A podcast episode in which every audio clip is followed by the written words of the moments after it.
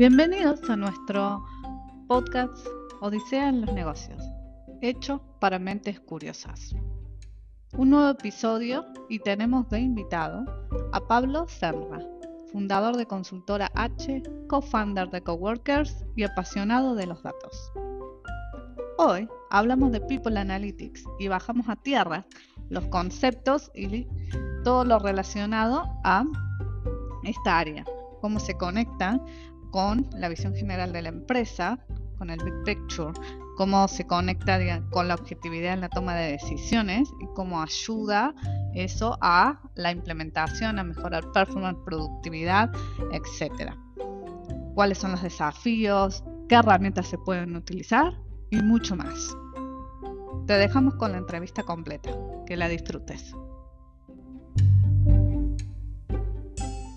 Hola Pablo, muchas gracias por estar acá en este episodio. Más que bienvenido y el tema que vamos a tratar, bastante, no es la palabra interesante, pero vamos a poner en un estado eh, de auge, por así decirlo.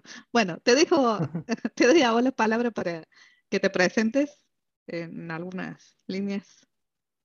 Bueno, muchas gracias Lau por la invitación, un placer estar acá y compartir este, ya no, nos conocemos, compartimos este, en un grupo de afinidad, compartimos charlas y demás, pero bueno, buenísimo poder estar charlando en este espacio con vos. Mi nombre es Pablo Sanra, yo soy consultor de People Analytics, fundé lo que se llama Consultora H, desde la cual hacemos todo lo que tiene que ver con capacitación e implementación de People Analytics. Soy licenciado en Relaciones del Trabajo de la UBA, trabajé muchos años en relación de dependencia en el área de recursos humanos. Ya desde el principio como que no, me llamaba la atención lo, que se solía conocer como hard en recursos humanos, quizás como lo, más habitual, pero sí los datos me, me, trajeron desde el primer momento y le encontré como, mucha, eh, como muchos beneficios a poder usarlos en mi día a día de las diferentes tareas que tenía en el área. Así que nada, me empecé a conectar hace muchos años ahí, me fui formando en ese tema, cuando fui a estudiar a la UTN, me fui a estudiar al la Diplomatura de People Analytics, y bueno, y hace ya hoy por hoy estoy 100% metido en este mundo de tratar de ayudar a que podamos tomar en el área decisiones basadas en datos. Bien, genial, gracias por esa introducción. Y se me viene una pregunta antes de pasar a, bueno, a, qué es People Analytics. ¿Cómo haces eh, para, o sea, no sé si es que hay una diferencia o, qué entre eh, esto que vos decías, digamos, que como que la parte hard de recursos humanos no te llamaba la atención, pero sí los datos. Entonces, ¿cómo, conectas eh, en, hoy, digamos, y ya en toda la experiencia que ya, que ya has desarrollado, cómo conectas las dos áreas? Si es que lo ves distinto o, lo ves como complemento o, o cómo, no sé. Está buenísima la pregunta. Yo creo que siempre cuando, yo ya soy de los viejos egresados del área, ¿no? sigo, siendo joven, por supuesto, pero nos hemos retirado hace varios años. Y cuando yo hice la carrera, eh, para los que cursan en la UA, la hice en Marcelo T, cosa que ya hace varios años que dejó de, ser parte de las sedes de la UA para sociales. Y ahí lo que pasaba era que eh, lo clásico era hablar de los hard y los soft, es decir, bueno, los hard, liquidación, compensación, toda la parte más numérica, y la parte más soft vinculada a todo lo que tenga que ver más con contacto con la gente. A mí, en mi carrera, como me ofrecieron acercarme a las áreas más hard, trabajé en compensaciones mucho tiempo, me gustaba, pero después, por ejemplo, ir a liquidar y demás, no, como que no, no era que tenía una afinidad directa. Muchas veces me dicen, ah, trabajas en People Analytics porque te gusta lo hard, y yo a veces marco esa diferencia porque creo que hoy ya es todo un gran mar donde se ha mezclado lo hard y lo soft, y en ambos segmentos podemos apoyar las decisiones tanto de lo que consideramos hard y soft con datos. Entonces, desde ese lado me parece que hay un montón de oportunidades y que esa People Analytics o, la posibilidad de analizar datos para apoyar la toma de decisiones en recursos humanos es, alcanza a cualquier proceso de los que hacemos nosotros. Bien, bárbaro, genial. Entonces, ahí me quedo pensando, una unión entre las dos partes. Actualmente es como más difícil por lo menos desde mi experiencia, encontrar a alguien que te hable de la parte hard solamente y después de la parte soft, como dos, dos áreas totalmente separadas, como que hoy por hoy, digamos, la forma que evolucionó el área es más, sí, unificada, como vos lo decís. Entonces, ahí te pregunto cuál es el rol, o sea, cómo definís vos desde tu experiencia el concepto o eh, en la práctica, en realidad, People Analytics. Desde tu punto de vista, ¿qué sería? Coincido totalmente. Para mí ya esa definición quedó fuera de, digamos, ya está desactualizada, ya no existe más. No sé si en algún momento eh, tenía sentido, pero sí se usaba mucho, mm. pero creo que hoy por hoy tenemos que desterrarla de lleno. por eso siempre marco la diferencia. People Analytics es tan simple como decir, utilizamos los datos para tomar decisiones. Tan simple y tan difícil como eso, ¿no? O sea, porque puede ser fácil de decir, pero muchas veces es muy difícil de implementar. Obviamente tiene un montón de eh, barreras que ir resolviendo dependiendo del caso de, para poder llegar a que los datos nos guíen en lo que nosotros vamos decidiendo. Pero la idea central de esto es poder pensar de qué manera nosotros podemos medir, no, no, no lo que hacemos nosotros de recursos humanos, como podría ser el reporting de HR, sino poder medir de qué manera nos, mm, o sea, los objetivos del negocio que están definidos, podemos nosotros apoyarlos y tener una mayor, un mayor eh, nivel de contribución. Entonces, lo que, lo que tratamos de hacer acá es decir, bueno, People Analytics nace como la alineación estratégica de lo que hace el área de talento, el área de recursos humanos, el área de personas, como se llame en cada organización, para el cumplimiento de los objetivos de la organización. Nosotros siempre estamos en el medio, ¿no? O sea, yo siempre digo, bueno, tenemos un rol híbrido en el que tenemos que apoyar a la organización a cumplir objetivos y también tenemos que ayudar a que se lo haga con el mayor equilibrio de bienestar para las personas.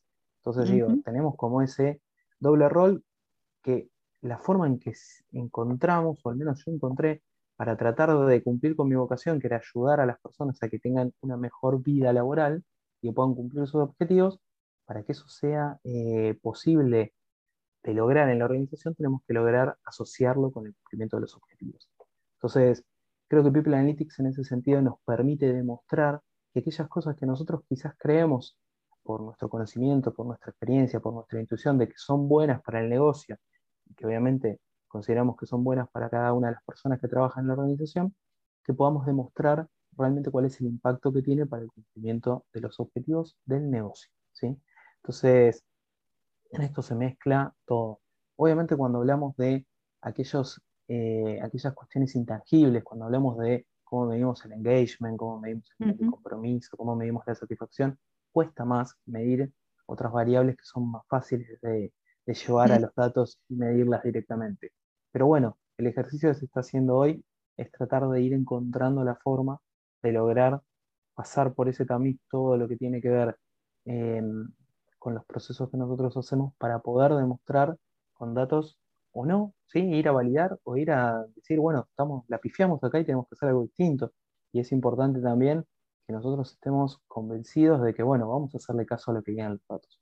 No solo mostrar a aquellos eh, que aprueben lo que estamos haciendo, sino también, cuando los datos digan que estamos equivocados, ponerlo sobre la mesa y entonces cambiar el curso de acción. Bien. Hay la pregunta es, porque, digamos, entiendo que la herramienta que vos usás en la consultora con los clientes también está relacionada, no está relacionada, eh, vamos a cambiar esto, está, es Power BI, digamos, o sea, es. Entonces, ¿cómo haces? Porque estoy curiosa de saber cómo traes eso, esa información, esos datos eh, a, eh, a un dashboard para mostrarlos. Es decir, cómo vas trabajando, cómo es el proceso de construir todos esos datos. Si podés contarnos un poquito. Bien, claro que sí. Sí, mm, antes de, hablar eh, de la herramienta, como que sí tenemos que marcar como una diferencia entre lo que es Power BI o cualquier herramienta que usemos, que hay un montonazo de herramientas. De hecho, en el mismo mercadito de lo que ofrece Power BI, que es Business Intelligence, está Tableau, está MicroStrategy, ClickView, ClickSense, hay un montón de opciones que compiten ofreciendo lo mismo, que son herramientas de eh, inteligencia de, negocio, ¿no? de Business Intelligence. Eh, People Analytics, por eso yo cuando empiezo hablando de People Analytics digo es un mindset, ¿no? Es entender que nosotros eh, podemos utilizar los datos para tratar de guiar nuestras acciones en el área de recursos humanos.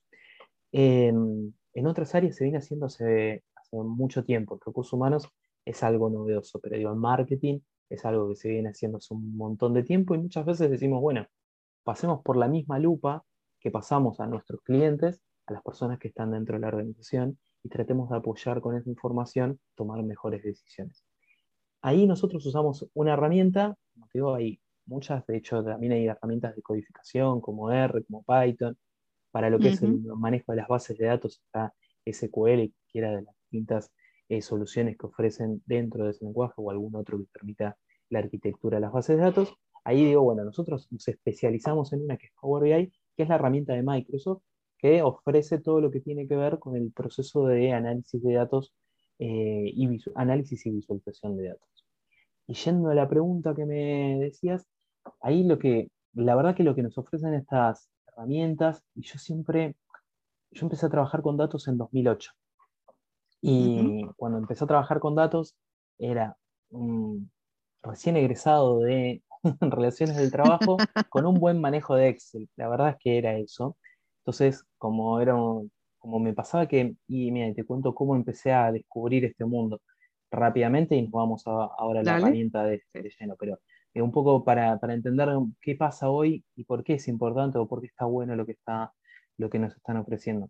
Cuando yo empecé, me di cuenta que tenía que, yo tenía 600 personas a cargo dentro de las áreas que gestionaba. Me iba a sentar con cada uno de los líderes, eran tres directores, creo que algo así como 15 líderes o entre gerentes y jefes que dependían de ellos, que me hablaban cada uno de las personas que trabajaban con ellos, que los conocían, compartían el día a día, sabían cuándo lo habían promocionado, qué puesto tenían, si tenían un problema o pedían anticipo seguido o no. Yo no tenía forma de acordarme todos esos datos de cada uno de ellos, por más ejercicio de memoria que hiciera. Entonces me pasaba que iba a las reuniones y también tenía un montón de búsquedas, también tenía un montón de temas de revisiones salariales, también tenía, capaz me sacaban un tema de hacia un año atrás, me decían, bueno, pero a tal no le dimos la promoción desde tal momento, y era imposible acordar. Y ahí encontré en lo que es el análisis descriptivo de los datos y con esas herramientas en un principio, es decir, un Excel, paciencia, muchas ganas de tabular los datos y de, de, ponerlos a disposición para tenerlos a mano cuando iba a las reuniones y decirle, dame un segundo que chequeamos. Y yo encontré que eso fue pero radical el cambio que me generó, porque yo iba a escuchar en las reuniones, anotar, esperar que me comenten todos los problemas que tenían, a sentir con la cabeza todo el tiempo, volver y darme cuenta que muchas cosas no eran así como se habían planteado. Pero ya era tarde, o sea, podía mandar un mail, podía conversarlo la semana siguiente, pero ya había algo que había quedado como extraño. Los datos me dieron la posibilidad de equilibrar la mesa, hablar desde otro lugar y decirle, mira, lo chequeamos, vamos a ver, no está pasando esto. No, mira, este cuello de botella que me decías en tal proceso, en realidad está pendiente por un líder tuyo que no tuvo la entrevista. En el momento, con ese primer nivel que era meramente descriptivo, encontraba un montón de valor y empezamos a conectar información, empezamos a después a llegar armar dashboards que nos permitieran entender, bueno, qué estaba pasando con aquellas cosas que queríamos hacer seguimiento. Y depende del área, teníamos distintos dashboards, porque cada una tenía distintas necesidades o distintos puntos donde quería poner el foco. En ese momento, si vos querías empezar a seguir un poco más, o sea, yo me acuerdo manejaba cinco o seis tablas que me mandaban distintas áreas especialistas de recursos humanos que trabajaban, yo estaba como business partner, trabajaba con distintas áreas especialistas, me mandaban la información, las conectaba en un mega Excel que en cualquier momento explotaba porque obviamente estaba al límite de sus capacidades y con muchas fórmulas armaba algo que me llevaba un día, un día y medio. Lo que solía pasar es que cuando explotaban algún proceso de revisión salarial, pago de bonus, encuesta de clima, proceso de comunicación, de definición de necesidad de capacitación, algunas de esas cosas que tenés que hacer o hacer en el momento, lo primero que dejaba de lado era la actualización del tablero porque no tenía ese día y medio para hacerlo. Ahí, con todo esto que cuento, en ese momento, si yo quería automatizarlo, tenías que aprender código, que no era fácil en ese momento aprender, como es hoy, que en cualquier academia digital podés empezar a aprender a codear si tenés ganas y tiempo, eh, tenías que sentarte con el equipo de Business Intelligence y depender de ellos. Que sabemos que recursos humanos en las empresas nunca es la prioridad número uno para un equipo de Business Intelligence global. Entonces, ¿qué es importante con todo este storytelling que les hago de mi vida hace unos años atrás? ¿Qué es importante lo que te ofrecen hoy herramientas como Power BI? Que te permiten que vos puedas hacer todo eso como usuario, o sea, directamente, que está todo simplificado y todo generado para que vos puedas agarrar, por ejemplo, en ese mismo caso, tus 5 o 6 Excel o tus dos queries de sistema o conectarte al sistema directamente, más la información que quizás tenés en una encuesta que haces digital, más la información que te traes de una nómina que cargas en Excel o que te pasa al equipo de empleos con la información de los candidatos que están. Conectarlo todo en esa, subirlo todo a ese Power BI, conectarlo, pedirle que conversen entre sí las tablas que se puedan hacer conversar, por ejemplo, por alguna clave que tengan en común, y a partir de eso armar un reporte que te permita analizar esos datos. Entonces, son herramientas que te permiten aportar información, te permiten conectarla, te permiten automatizar el proceso de transformación de esos datos. Cuando digo automatizar el proceso de transformación, me refiero a decir, bueno, puedo agarrar y cargar un proceso como es una macro en Excel, que quizás la vimos o la conocemos, bueno, como una macro, pero mucho más simple de crear porque tienen muchos pasos que no necesitamos escribir código. Algo parecido a, yo me acuerdo en ese momento grababa macros con, el botoncito rojo de grabar y después había aprendido algo de Visual Basic, entonces iba y editaba el código detrás. Eh, ahora tenés la posibilidad de escribirlo con, un par de clics, poder escribir un código, poder editarlo. Obviamente requieren un poco de práctica estas herramientas, pero están muy simplificadas. Por eso creo que algo que te, ofrece Power BI, que la verdad que nosotros lo aplicamos a recursos humanos, de hecho lo enseñamos para, para diferentes áreas, pero nuestro foco está puesto en recursos humanos, es que te permite analizar cualquier tipo de datos y, de hecho, bueno, cualquiera que, de los que yo conozco que trabajamos en este tema, tenemos Power BI para cualquier cosa. Yo analizo los datos de la consultora, mis finanzas personales, cualquier cosa, porque es como una herramienta como el Excel de 1990, del año 2000, digamos, para eso que era una capacidad nueva quizás, pero fundamental. Bueno, hoy es Power BI, algo que viene como en esa misma línea, decirte, bueno, cualquier dato que vos tengas, podés traerlo acá y obviamente adquiriendo las habilidades necesarias en la herramienta y sobre todo también, va de la mano, sobre todo porque muchas veces se le presta menos atención a nivel conceptual de cómo analizamos datos, teniendo ese, background podés hacer un montonazo de cosas sin depender de presupuesto ni de otras personas que, o de, otros especialistas que te ayuden. Entonces me parece fantástico desde ese lugar. Bien, entonces, ahí mi pregunta va es, ¿qué tipo de datos podés obtener? ¿Cómo definís cuáles son importantes, cuáles no? Y el, después, bueno, eh, la otra parte de, esto, de, la herramienta, digamos, es la parte del, storytelling, que, sería y qué juego, o sea, qué rol juega dentro de todo esto también, digamos, porque desde lo poco que yo sé, desde el mundo de People Analytics y por lo que estás comentando, es como que el storytelling es la parte final, la parte del reporte, de todo el trabajo que hacen para eh, mandos medios eh, o, quien sea que esté requiriendo esa información para tomar decisión. Por lo menos así lo estoy entendiendo. Puedo estar totalmente equivocada, claramente. No, está muy bien es un mundo súper amplio en el cual podés, o sea, para mí la pregunta de ambas cosas empieza por un ¿para qué vas a hacer el proyecto? ¿Qué te define? ¿Cuál es la pregunta que vos necesitas responder? O sea, ¿qué datos son importantes? ¿Qué datos vas a obtener? ¿A cuáles le vas a prestar atención? ¿Cuáles vas a poner en el reporte o en tu presentación? Porque puede ser también, eh, hay diferentes formas de, trabajar los datos, ahora charlamos un poquito más sobre eso, pero a nivel de cómo definimos toda esa, sobre esa instancia previa, la define el motivo, el objetivo del proyecto. O sea, cuál es la hipótesis, por ejemplo, que voy a ir a validar o refutar con mi análisis, cuál es el, objetivo que tengo analítico de lo que voy a hacer. Puede ser, por ejemplo, entender hoy por hoy, que en general es un, como una metodología que todavía está en una etapa muy temprana de implementación, bueno, puede ser entender los indicadores más generales. O sea, yo lo llevo a la medicina y digo como conocer qué temperatura tenemos, o sea, eh, la altura, el peso y hacer un seguimiento de esas variables para ver si alguno se nos desvía. Decir, bueno, no nos voy a decir nada si está todo bien, pero el día que me dio 38 de fiebre, enseguida me tiene que saltar una alerta. Esa es como una instancia que se suele llamar como descriptiva. Obviamente se pueden incluir ahí más menos indicadores, dependerá, o, determinados indicadores, dependiendo de dónde vaya a poner el foco la empresa.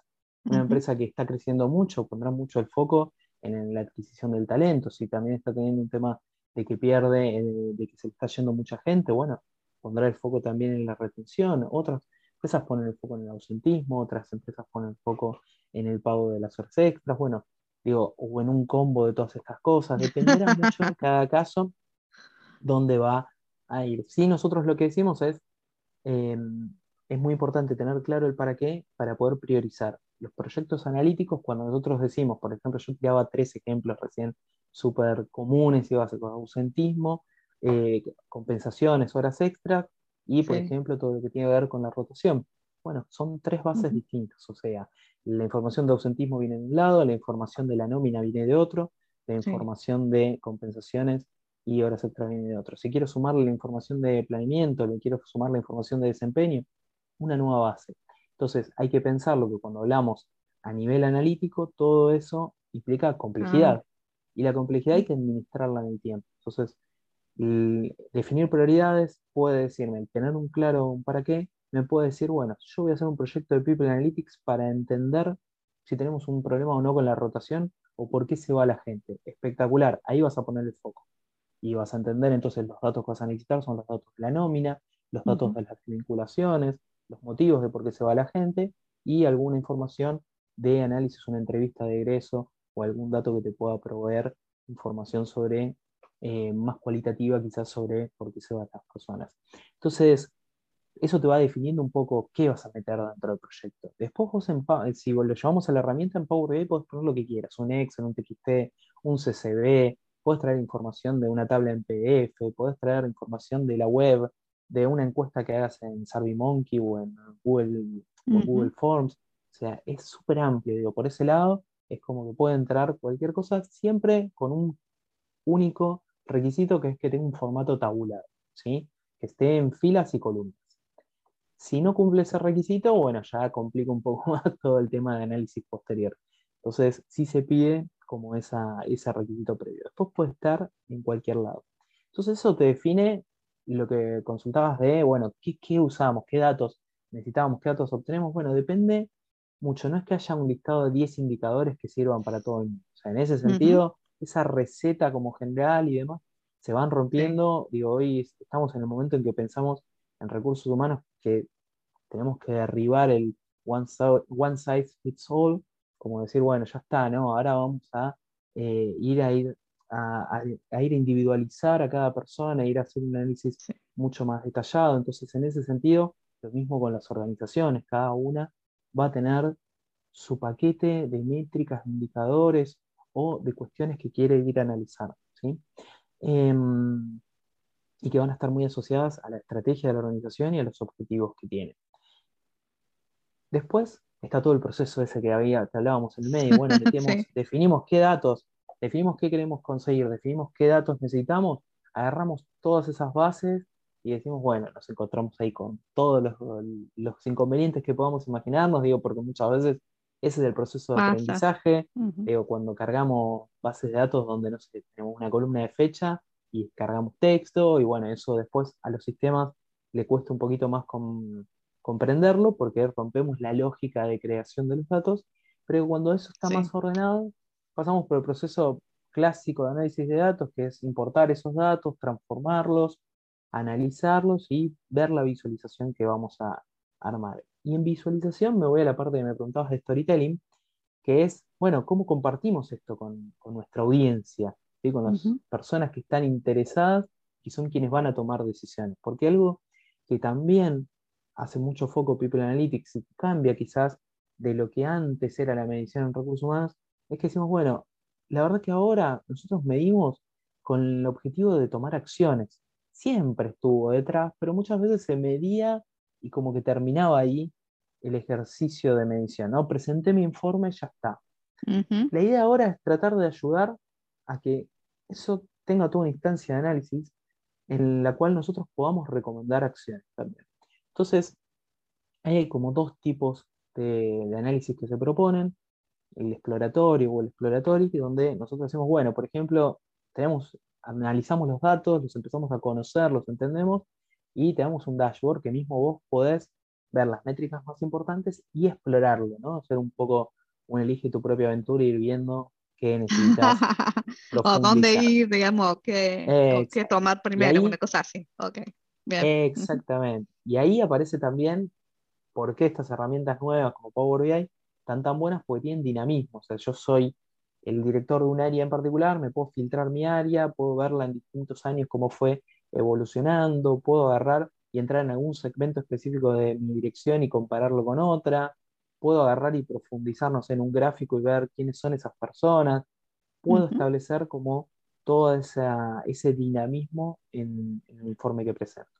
La otra posibilidad, más asociada, eh, el storytelling es como que cubre todo, pero yo creo que va más por el lado de lo que tiene que ver con el otro tipo de análisis, que es cuando nosotros decimos, bueno, ok, ya analizamos esto, tenemos nuestro dashboard o no, quizás ni pasamos por un dashboard, pero analizamos todo este conjunto de datos, encontramos estos insights, estos, eh, o descubrimos estos hallazgos, y entonces queremos contarlos porque necesitamos cambiar algo.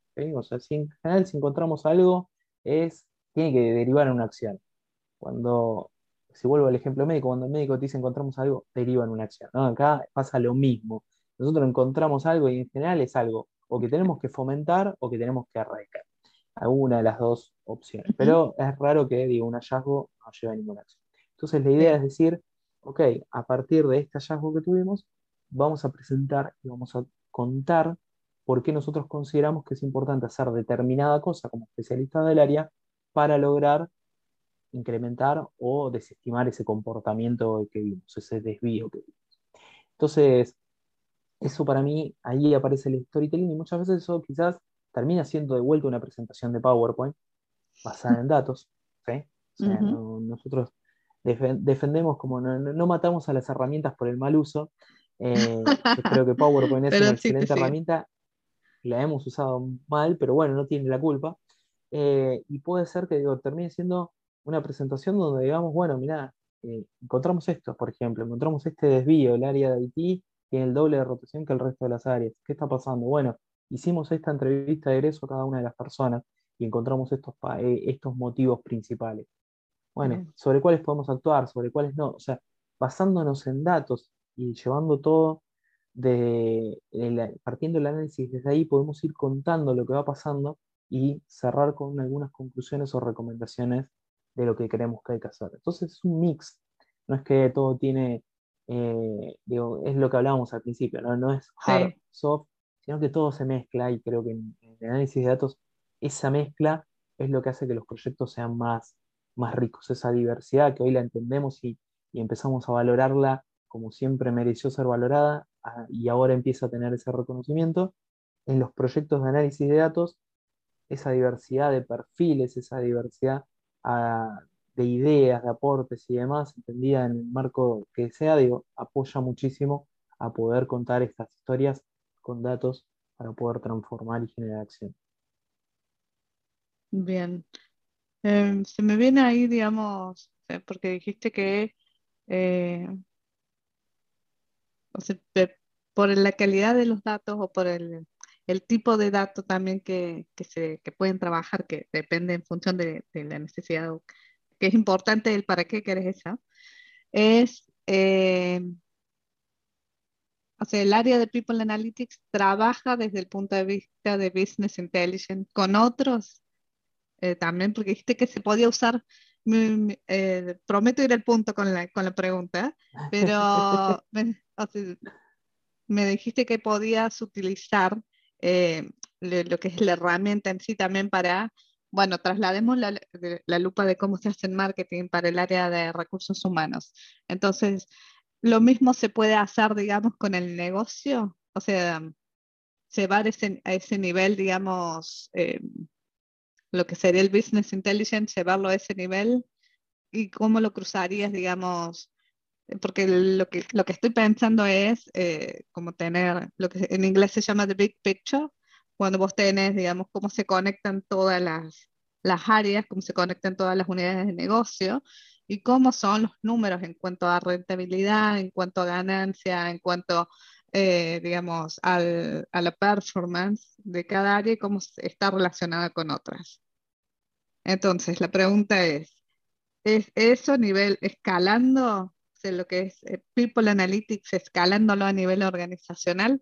¿Apunta eso también a, esto que te estoy diciendo de, de, la big picture, de cómo se conectan todos los puntos a nivel datos? Sí, yo creo, está, está buenísima la pregunta. Yo creo que ahí, em, ahí pasa algo que es que nosotros en realidad nos estaríamos sumando a la Big Picture. O sea, en, una reunión de comité hoy por hoy, eh, las diferentes áreas en general hablan con datos. Y yo puedo decirlo porque hace 20 años que trabajo en recursos humanos, digo, lo, critico desde dentro. Nosotros siempre hemos sido un poco más reacios a presentar datos para contar lo que nosotros hacemos. O los datos que presentábamos quizás no estaban tan vinculados al negocio. Entonces, yo creo que es como sumarnos, digo, sé que el área de finanzas, que el área comercial, que el área siempre ha eh, demostrado, es mucho más simple también, demostrar como eh, su aporte a la organización con datos, ¿no? Nosotros a veces es como que venimos un paso más atrás y lo que está, no, no, no sé si vamos a liderar ese, ese cambio, ahí ya sería algo como que agregar, pero sí tratar de que, bueno, de formar parte de esa eh, de esa imagen global de la empresa. ¿no? Em, y ahí creo que va a pasar algo también, que si bien nosotros seguimos hablando de marketing analytics, de people analytics, etc., creo que es un poco lo, lo que sí, y lo que yo espero que pase en, un corto, mediano plazo, es que se derriben esos hilos, que nosotros podamos entender esto de una manera global y conectado entre sí. Entonces, cuando hablamos, bueno, de las diferentes métricas, quizás en algunos indicadores no, haya, no sea necesario conectarlos, pero sí en los que sea necesario podamos conectar esa información y hacerla conversar a lo largo de toda la organización.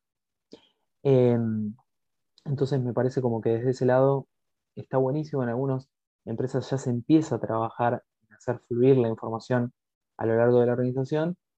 Muchas veces todavía sigue habiendo como em, alguna barrera a nivel de confidencialidad a nivel conceptual, de compartir la información libremente dentro y mucho más fuera de las organizaciones, ¿no? Sí, totalmente. Es así. Ahora, eh, a ver, em, a ver, me gustaría, digamos, ay, no, se me ve, perdón. Eh, se me había caído la pantalla. Em, a ver, ver eh, dos temas. Uno es eh, al momento de implementar como tal, digamos, eh, cuáles son los desafíos que te encuentras ahí. sí, y cómo en realidad se maneja la implementación de, de, un proyecto de People Analytics. Una cuando estás empezando desde cero y otra cuando ya tenés la organización, digamos, como tal, que ya está embebida en otro tipo de, de, cultura, digamos, y es algo también totalmente nuevo, pero necesitas, digamos, implementarla para, para tomar también decisiones. Entonces, eh, digamos, ¿cómo sería, digamos, desde ese punto de vista? Bien. Esa es la pregunta. Ahí creo que mm, hay como dos puntos de partida eh, que pueden ser muy diferentes dependiendo de quién esté promoviendo la implementación de People si es una decisión top-down de empezar a tomar decisiones basadas en datos e implementar en las diferentes áreas dentro de eso People Analytics, estamos en un contexto en el que entendemos que bueno, vamos a tener apoyo, que vamos a poder derribar quizás esas barreras que charlábamos recién cuando necesitamos un dato y no se consigue o cuando necesitamos cambiar una forma de carga de la información, mucho más simple que si se hace al revés la, la implementación de People Analytics promocionándola desde abajo hacia arriba. Entonces, ahí creo que, lo que más te va a marcar la diferencia es eso. Si, si vos podés tener como en cascada desde el comité para abajo que se entienda la necesidad de empezar a tomar, ser una empresa más data driven, de empezar a tomar decisiones basadas en datos, bueno, va a fluir más rápido, más allá de que estén en cero o que ya se hayan dado algunos pasos. El apoyo y, esa, eh, y esa promoción que se haga y, sobre todo todo lo que tenga que ver con destrabar barreras, con, con apoyar que, se vaya avanzando en cada cambio cultural que necesitamos hacer alguna diferencia de lo que veníamos haciendo para poder agilizar y promocionar la implementación, va a ser mucho más fácil y más posible que si es al revés. Entonces, desde ese lugar creo que es como lo primero que, te define uno u otro. Y, después me preguntabas por implementar, ¿no? O sea, como, a ver, perdón, o sea, ¿qué, pasos o... Es que la verdad son dos en realidad las preguntas ahí, por eso, son como muy, es muy amplio porque va a depender, entiendo, de, cada organización y de quién lidere esto que mm. me estás diciendo también, el nivel de, soporte o sponsorio que tenga, pero el, punto es, digamos, cuáles son los, los desafíos más comunes que te has encontrado en las implementaciones que has realizado. Y si vamos a datos, es si pudiste encontrar un patrón dentro de esos desafíos. Y después, por el otro lado, si es, digamos, eh, cómo se realiza, cómo se recomienda realizar la implementación de, People Analytics. Bien. Em, a ver, a nivel de los inconvenientes que encontré, la verdad es que hoy por hoy siento como que estamos haciendo un cambio cultural. ¿Sí? También hay una ola que se llama People Analytics, que muchas veces eh, aparece en las empresas si queremos implementar People Analytics, pero ahí ya hay un problema. ¿sí? Y lo digo en contra de mis propios servicios de consultoría. Digo, cuando nosotros queremos implementar People Analytics porque escuchamos que está ahí, está bueno, eh, nos falta el foco, nos falta el para qué. Nosotros en realidad podemos llegar así y después encontrar el beneficio, pero es un proceso más lento. Lo ideal sería decir, bueno, tengo que resolver este problema. ¿sí? Y voy a, voy a realmente preguntarme, voy a, voy a derribar mitos, voy a, voy a poner los supuestos sobre la mesa, voy a ver realmente qué es lo que está pasando. Entonces, voy a salir de la suposición de que la gente se me va porque le pago poco, porque yo siento que es así, quizás tengo razón o no, no digo, pero voy a salir de eso y voy a empezar a ver, bueno, ¿cómo lo podemos medir? Entonces, puedo eh, implementar un proyecto y decir, bueno, ok, vamos a hacer un proyecto de People Analytics en el que vamos a ver este, este, vamos a tratar de entender por qué la gente se va. Bueno, y en ese caso habrá información que ya tenemos, habrá información que tenemos que salir a generar, por ejemplo, hacer una encuesta, una entrevista de egreso, poder medir durante un tiempo e ir registrando datos como para poder después llevarlo en alguna herramienta de análisis y poder presentar qué es lo que fue sucediendo. Entonces, ahí estaríamos como quizás derribando o no un mito pero es importante como tener esa decisión de decir, bueno, vamos a hacer esto y, no lo voy a hacer para demostrar que yo tenía razón, sino que lo voy a hacer para aprender. Creo que es lo más importante es como tomar esa decisión de que quiero ir a ver en los datos y aprender cosas nuevas. O sea, eh, y lo digo desde este lugar de, no desafiar el conocimiento de cada uno, sino que mismo uno lo hace y, la idea es sorprenderse con los datos. ¿sí? Tratar de salir de ir a verlos simplemente para validar lo que hacemos. Eh, entonces, esa para mí es la traba más. O sea, si nosotros empezamos por un para qué bien definido y decimos, bueno, ok, tenemos, pues habla de muchas cosas, o sea, me parece algo muy simple, pero habla de una cultura que acepte el error, habla de una cultura que promueva el cambio, habla de una cultura, o sea, habla de muchas cosas que son difíciles de, de no sé si difíciles de encontrar, pero digo que, implican, bueno, toda una decisión o toda una cultura determinada para poder hacer que esto vaya más rápido. Después el resto de las cosas, con, ese, con, ese, con esa base se resuelve. O sea, bueno, no tenemos tal dato, no importa, estamos decididos, queremos hacer esto, se consigue, se definen etapas. Capaz no podemos implementar todo en seis meses, más seguro no vamos a implementar todo en seis meses, pero mm. vamos a empezar con este proyecto y en seis meses vamos a tener este análisis. Después haremos otro, después haremos otro. La verdad que esto es, hay que entenderlo no como algo que uy, hicimos el reporte, lo dejamos activo y listo, terminó el trabajo y todos los meses la gente lo ve, se hace automático y, bueno, si alguien me pregunta algo alguna vez, veremos qué pasaba. No es la idea. La idea de esto es ir aprendiendo sobre los datos e ir revisándolos todo el tiempo y entonces ir sacando conclusiones y poder presentarlas para tomar acción sobre ellos. Em, entonces, la traba más grande para mí es O sea, empezamos con un para qué bien definido y y ponemos nuestro supuesto sobre la mesa y eso para mí ya te habla sobre un montón de cosas, sobre una decisión política, sobre una decisión de realmente ir a analizar datos para, para tomar decisiones y poder cambiar el rumbo de lo que hacemos. Em, después me preguntabas... De la implementación. Sí, no, no, está, bien, pero yo te les hago juntas, digamos. Bueno, en la implementación... Bien, en la implementación yo creo que hoy todo depende del nivel en el que esté. hoy hay empresas que tienen equipos de People Analytics con varias personas trabajando dentro, que tienen diferentes perfiles, que conocen del negocio, que conocen de herramientas como por ejemplo Power BI de visualización de datos, que conocen de eh, programación y que pueden hacer análisis predictivo o que tienen este, un manejo de todo lo que es arquitectura de base de datos para disponibilizarla. Otras trabajan en un mix con el equipo de sistemas, otras trabajan con una sola persona, otras trabajan con un recurso dedicado part-time. Digo, tenés una amplitud enorme. Entonces, en la implementación los desafíos van a estar asociados también a qué lugar se le esté dando a People Analytics. Yo lo que digo ahí es, está bueno empezar, no esperar a tener todo listo, no esperar a la implementación de un sistema nuevo para ver si, o sea, hoy tenemos un mundo que está buenísimo en ese sentido. Realmente, un analista con decisión política de arriba de darle una mano a que pueda destrabar los problemas que se encuentre y un poco de paciencia y perseverancia, si le dan el tiempo, puede sacar un proyecto analítico en, un corto plazo que pueda empezar a responder preguntas con datos. Y eso puede ser una primera etapa descriptiva donde empiecen a tener una mirada de qué está pasando y dónde tienen los problemas que tienen que seguir profundizando. Entonces, digo, se puede empezar a trabajar, se puede trabajar en empresas de distinto tamaño.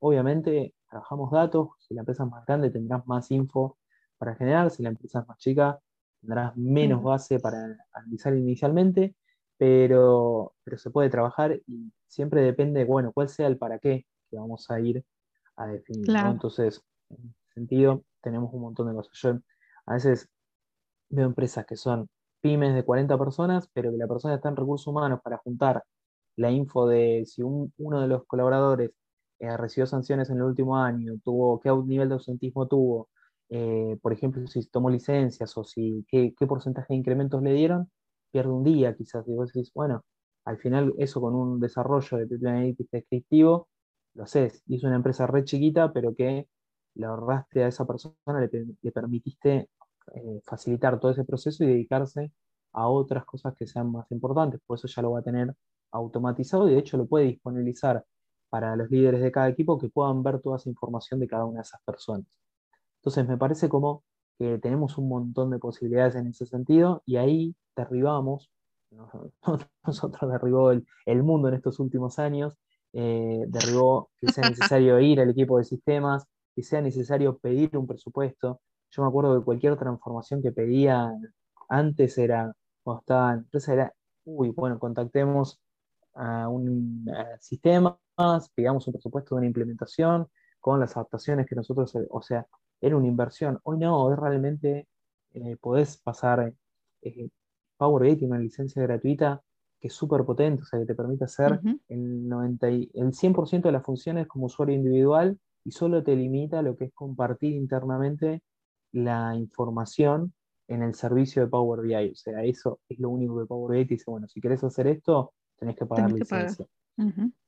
Claro, que es de 10 dólares por mes por usuario. Tampoco es que digas, uy, es algo imposible. O sea, realmente está muy democratizado el acceso a las herramientas de este estilo hoy por hoy.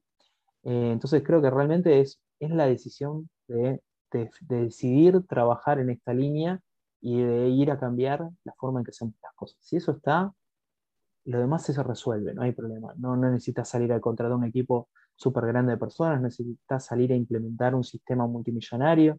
No, necesitas haber decidido empezar a trabajar con datos y bueno, darle el tiempo necesario para formar las habilidades, para poder generar los datos que necesitan para empezar a, a trabajar o sumar los que, digo, trabajar con los que ya tienen y sumar los que vayan necesitando a lo largo del tiempo. Digo, sí darle el espacio como para que el proyecto vaya creciendo. Pero no, no hay ninguna traba como para decir esto solo es para una elite determinada hoy por hoy. Eh, se puede trabajar a nivel general.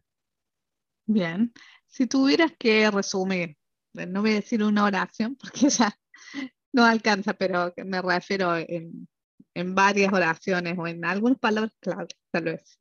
Eh, ¿Qué significa para vos No estoy hablando del concepto, estoy hablando desde el punto de vista de, eh, de, qué te genera a vos trabajar en esta área, digamos, y, qué es lo que ves que, que, se está haciendo bien, que se necesita mejorar inclusive, y como para resaltar eso, digamos. O sea, eh, me refiero a los aprendizajes, digamos. ¿Cuáles son los aprendizajes que vos tuviste en todos estos años eh, que podés resaltar y compartir con la audiencia? Y a su vez, ¿qué es lo que desde tu punto de vista también se puede mejorar aún más?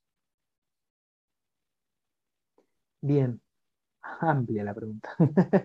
De nuevo. en una oración. Por eso, hace que en una oración no, no, no aplica, digamos, bueno, un poquito, en varias capas. Bien. Eh, una de las que sentía yo, yo disfruto mucho trabajar en, People Analytics propiamente, en, hacer, en analizar datos sin poder conversar desde ese lugar. ¿Qué aprendizajes tuve? Que los datos te permiten no debatir opiniones y eso hace algo maravilloso en cualquier nivel de los que trabajemos. O sea, en, el ejemplo que contaba hace un rato, como para no irme ahora a contar algo distinto, digo, em, yo me encontraba como analista de recursos humanos yendo a debatir con directores, o sea, esa mesa de por sí está desequilibrada y frente a una opinión versus otra, siempre va a ganar, se dice, gana el que tiene el sueldo más alto, ¿no? En la mesa de negociación.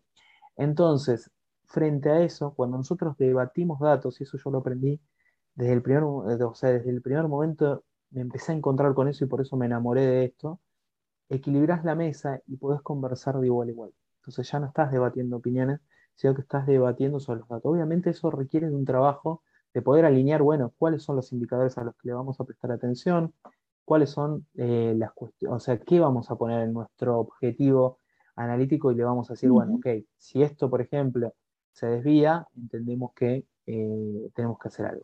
Entonces, desde ese lugar es acordar y poder ir ayudándonos, apoyándonos de la misma manera, porque la idea de, nuestra área es apoyar al negocio. O sea, entonces hay un punto en el que tenemos que entender que, de esta manera nos sentamos a conversar con ellos, vemos y definimos qué es lo que no los deja dormir por las noches y qué les preocupa, y en base a eso definimos qué medimos nosotros desde recursos humanos.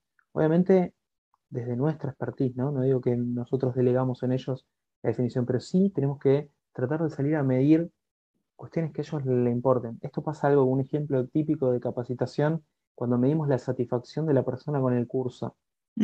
a, quien, a quién tiene que, que, pagar la capacitación. La verdad que le es indistinto si la persona se fue feliz o no de esa capacitación en un punto. Nos puede servir a nosotros internamente. Pero cuando nosotros vamos a demostrar resultados de la capacitación, tenemos que hablar de si se pudo transferir a la tarea, si cambió la productividad, si tuvo algún impacto en los diferentes objetivos que nos habíamos planteado, que no tienen que ver con si la persona fue feliz o no, sería algo básico, pero no quizás el, objetivo de un análisis de, indicadores de capacitación.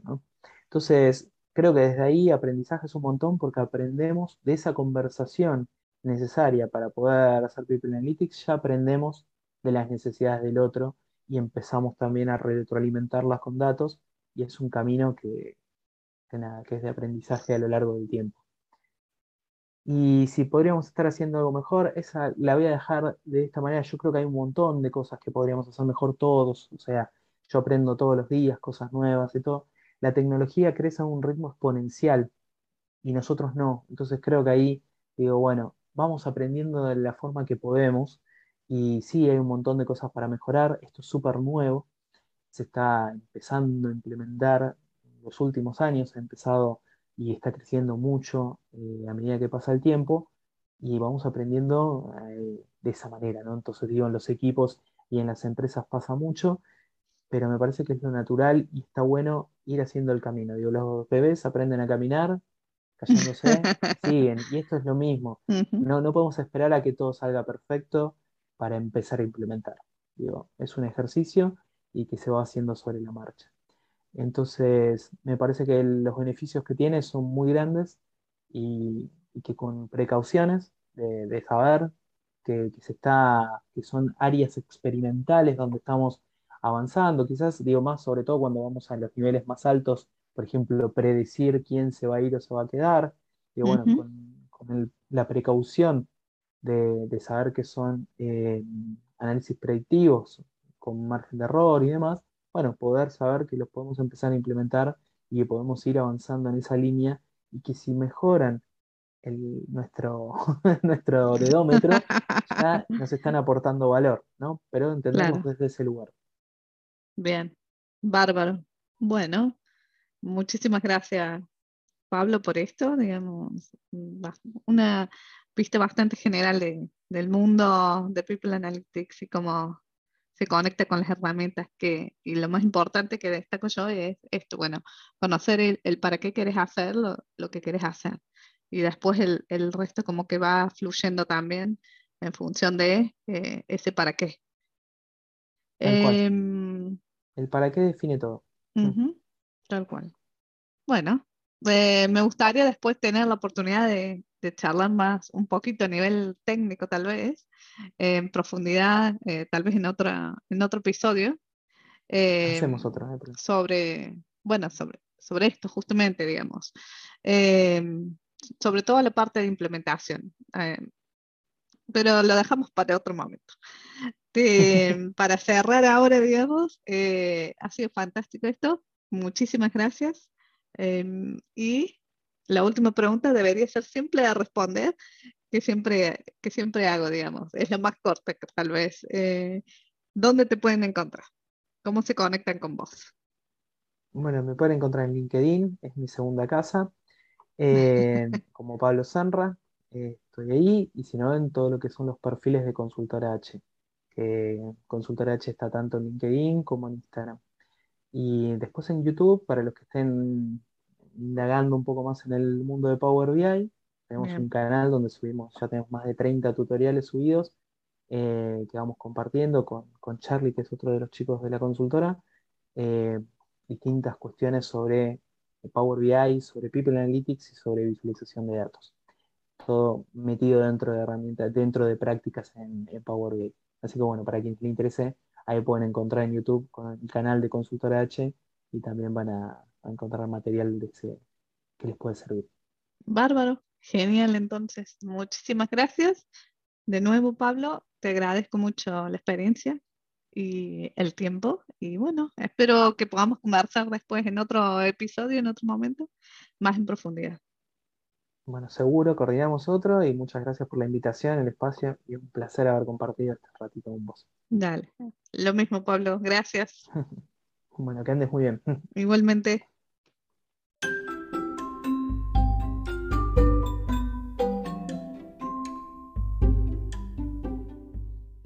Gracias a todos nuestros oyentes y a cada invitado que se suma a este podcast. Creemos en la sinergia que puede generarse compartiendo este tipo de contenidos, experiencias y saber. Te invitamos a dejarnos tu feedback. Nos ayuda a crecer constructivamente y mejorar. También, si quieres conocer más sobre lo que hacemos desde el foco en la persona y la reingeniería de procesos, puedes contactarnos a través de nuestros diferentes canales.